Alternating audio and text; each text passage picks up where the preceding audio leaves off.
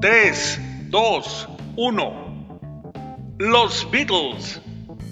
Un sitio pensado para hablar de la historia, la música, las efemérides, los personajes y las anécdotas del grupo que revolucionó la industria musical y su legado para generaciones que han seguido influenciadas por su obra. Un largo camino de más de 60 años documentado y comentado por su amigo, el Beatle fan por excelencia, Jorge Bólido Telles, desde el centro de la República Mexicana. 3, 2, 1. Los Beatles. Comenzamos. Entonces, el hijo de George Martin fue encargado de remasterizar porque George Martin ya le fallaba la... ya estaba ruquito y le fallaba el oído.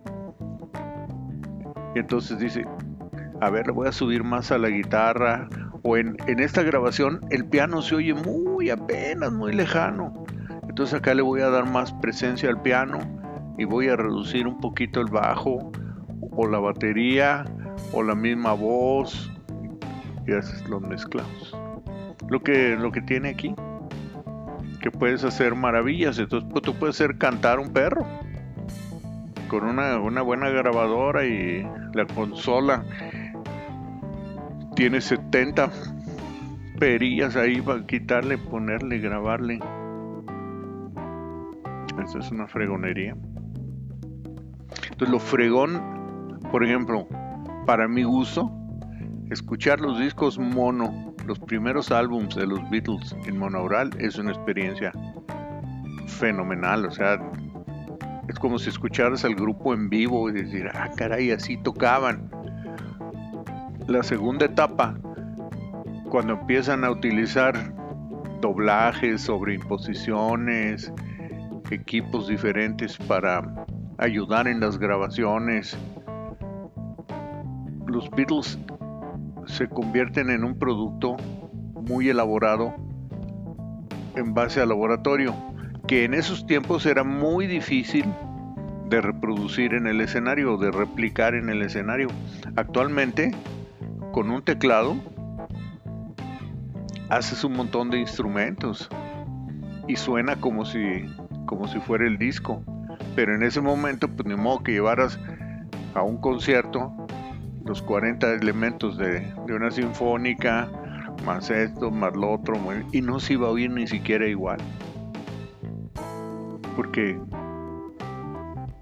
los, los ensambles y los montajes que haces en el estudio pues son obra de los ingenieros. Por eso George Martin adquiere una, una importancia muy grande en el desarrollo de los Beatles. Primero, sin duda alguna, porque es el encargado de poner en papel lo que los Beatles traían aquí, porque ellos no escribían música.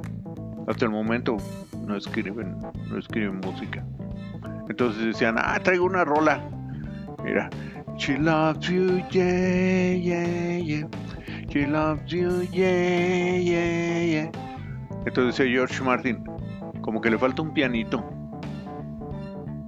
Vamos a meterle un pianito y yo lo toco.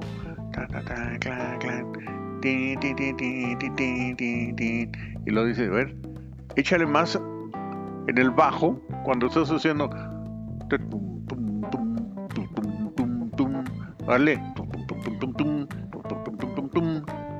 Que se oiga más fregón. A ver. Ese es el productor. Entonces, el productor una cosa es que tú llegues con la, con la rola, por ejemplo, llegas con una rola, miren esa rola, ¿qué te les parece? Estas son las mañanitas de ¿verdad? Uh, parece de iglesia, carnal. Y ahorita lo que rifa es reggaetón. A ver, tócalo otra vez. Estas son las. A ver tú, ritmo de reggaetón en la bataca. Son las mañanitas. Ahí métele, métele unos coritos. Y ahí estás, y esa es la labor del productor. Entonces, de una rola bien simple, puedes hacer un super éxito. Y antes los, los productores eran, eran empleados de las disqueras. Y les llamaban, en, a menos en México no les decían productores, sino director artístico. Y entonces te decían, a ti te va a producir fulano de tal. Entonces, órale va, pues aquí traigo mis rolitas, mire, estas son las mañanitas. No, canal, no, canal, espérame. A ver, dale así. Estas son las mañanitas que cantaba el rey David. No, no manches, mi canción es así. Papá, yo soy el que da las órdenes. Bueno, pues ni modo. Y resulta que si tú lo hubieras grabado como la concebiste, no hubiera pasado nada. Pero con la perspectiva del productor, exitazo. En la actualidad, pues tú le pagas a un productor. Entonces tú dices, no, ¿sabes qué? Yo quiero que me produzca el que le está haciendo los álbums a McCartney. Uh, ¿Sabes qué, canal? Yo tengo chance hasta septiembre. Y cobro 50 mil dólares, más gastos, más esto, más un porcentaje sobre ventas le atoras, pues bueno. Pero confías de que tienes un altísimo porcentaje de, probabilidad de éxito. Los que le producen a Nadal, los que le producen a Chente Fernández, los que son los artífices de las carreras de los... Bueno, también ha cantado son los artífices de los éxitos de los de los artistas. Hay artistas que después de un cierto tiempo se convierten en sus propios productores, pero ya con mucha experiencia. Por ejemplo, el disco de Luis Miguel de Romance, ese lo produjo Manzanero. Le renovó la canción, le renovó la carrera lo hizo archimillonario. La pura producción de Manzanero. Sin él hubiera sido cualquier otra. Somos dos, dos enamorados. Y acá le mete orquesta, le mete coros, le mete un montón de cosas. Entonces tú escuchas el disco y dices, wow, qué discazo de Luis Miguel. Luis Miguel nada más puso la voz todo lo demás fue el coco de manzanero. Luis Miguel nada más le decían, a ver, ahora cántate esta. Y ya. La puerta se cerró. No más rápido, amigo. El mismo productor te dice, es más rápido. La puerta se cerró detrás de ti y nunca más supiste de mi amor. No, canal. Ese es el estilo antiguo, ese es el bolero. La quiero como si estuvieras cantando cuando calienta el sol, haz de cuenta. La puerta se cerró detrás de ti y nunca más supiste de mi amor. Dejaste la nación. Ah, ok, va. Es el productor. Entonces, no, sí, Miguel canta bien. Tiene buena voz, tiene un rango, tiene volumen, tiene potencia. Bien, bien. Pero si tú escuchas un disco producido antes de romance y luego escuchas romance dices, no, acá como, como que hasta se le oyen muchos gallos y como que, no está bien balanceado.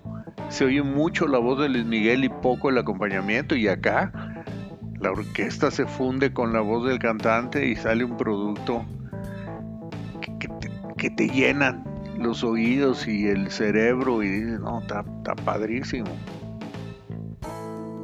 Esa es la labor del productor. ¿Tú te imaginas que Daddy Yankee o Bad Bunny compone eh, las canciones como las escuchas? Ahí tengo una nueva canción. Hey, hay que comer arroz con plátano. Arroz con plátano hay que comer. Hay que comer arroz con plátano. Y me gusta tu banano, y me gusta la gana.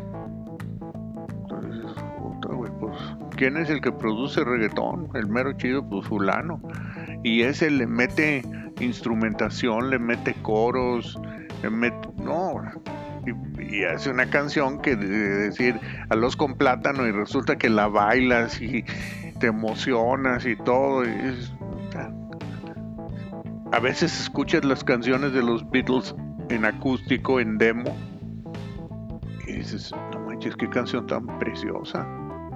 Así como la concibió, estaba hermosa. El producto final es más fregón, pero el producto inicial es una Strawberry Fields Forever, por ejemplo. Es el sencillo más elaborado de, todos los sencillos de los Beatles. Y escuchas la versión original en acústica como la concibió Lennon. Y dices, no manches. No como la concibió, como la compuso originalmente porque después él mismo decía, aquí como que me gustaría que se oyera la voz muy lejana, y esto, el otro. Y todo eso se lo interpretaba George Martin y posteriormente Jeff Emerick, un chavo, era, estaba bien joven cuando empezó a grabar con ellos. Pero Jeff Emerick también fue pieza fundamental. Los demás pues son los operadores que sí tienen, tienen relevancia en las grabaciones en cuanto a que cortas y luego participas en la edición, pero es más trabajo de chalanear. A ver, córtale ahí. A ver, ahora pégale esto. A ver, ¿cuál fue esta toma? Fue la 15, patrón. Ok, pero ¿de cuál viene? No, pues del remix 8. Ok, agárrate el mismo remix 8 y vamos a hacer nomás la parte final de la toma 15. La vamos a repetir y se va a llamar toma 16. Y luego juntamos la 15 con la 16 y se va a llamar el remix 9. Y ese va a ser el que va a salir en el disco.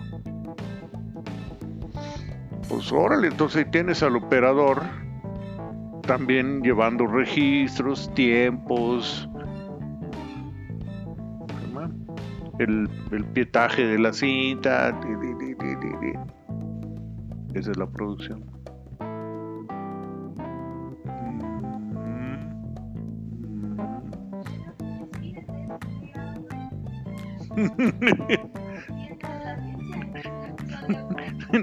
¿Qué episodio?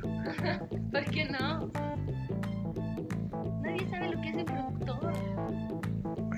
algún día aprenderán.